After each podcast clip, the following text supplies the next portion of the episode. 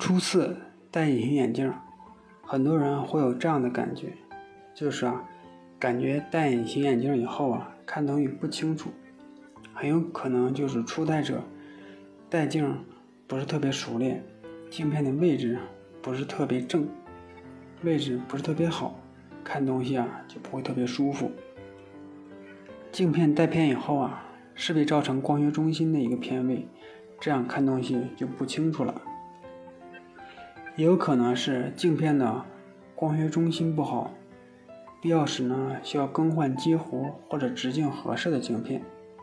有可能是散光啊未完全矫正。如果说是扎眼睛以后啊看不清楚，很有可能是镜片表面有一层蛋白的沉着物，需要定期的清洗或者更换镜片。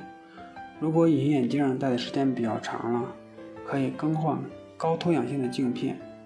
因为镜片陈旧以后啊，镜片的透氧性视力下降。如果发现看东西不清楚了，而且眼睛同时有分泌物，眼睛红，而且特别痒，就应该停止佩戴隐形眼镜了，到医院进行检查，必要的时候呢进行一些治疗。有些人在戴隐形眼镜以后啊，发生眼睛的一个急性的一个充血，这样。很有可能是眼睛的一个感染，或者是由于佩戴眼隐眼镜没有按照规定去佩戴，比如说夜间佩戴，引起眼睛的一个急性的缺氧，或者说是呢对护理液的过敏，镜片受到污染，或者是外来的异物对角膜上皮发生了损伤，这种情况啊通常为单眼。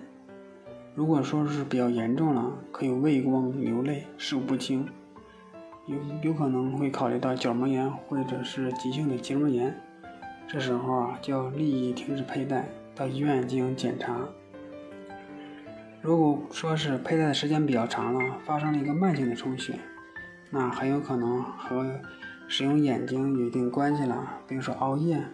眼睛干涩、用眼习惯不好。都可以发生结膜的一个慢性的充血。有的人在佩戴隐形眼镜以后啊，感觉到眼睛干涩。正常啊，在人的眼睛表面啊，会有一层泪膜，非常薄的一层脂质覆盖着，其作用呢就是防止泪液的过快的蒸发。佩戴隐形眼镜以后呢，因镜片材料的关系，会会会和泪液啊争夺水分，这样的一层脂质层就不会像原来那样。能够稳定的附着在角膜的表面，泪液啊自然就蒸发的过快。再有啊就是